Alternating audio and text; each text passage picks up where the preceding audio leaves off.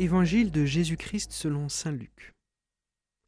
En ce temps-là, Jésus disait à ses disciples, Tenez-vous sur vos gardes, de crainte que votre cœur ne s'alourdisse dans les beuveries, l'ivresse et les soucis de la vie, et que ce jour-là ne tombe sur vous à l'improviste comme un filet.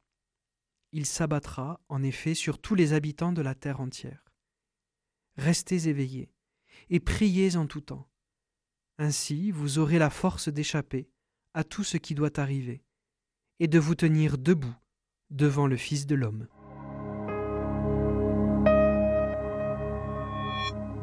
Connaissez-vous le dernier canon du premier concile œcuménique célébré à Nicée en 325 Pour celles et ceux qui ne s'en souviendraient plus, le voici dans sa version intégrale.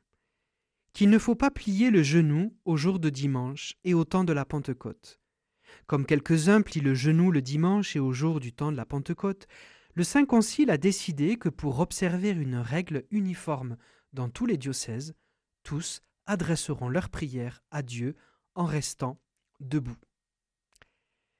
Ce texte vénérable du magistère de l'Église nous rappelle que prier debout n'est pas une manière négative de ne pas pouvoir prier à genoux. Chaque geste a son sens. Et prier debout en a un. Et c'est profondément chrétien. Car c'est rendre visible notre foi dans le Christ ressuscité, puisque c'est avec cette expression se lever que les premiers chrétiens ont parlé de la résurrection. Voilà pourquoi il y a comme une incohérence, un contresens et même, osons-le, un contre-témoignage à rester à genoux le dimanche. Voilà pourquoi aussi la liturgie nous demande d'être debout quand c'est le moment de prier ensemble.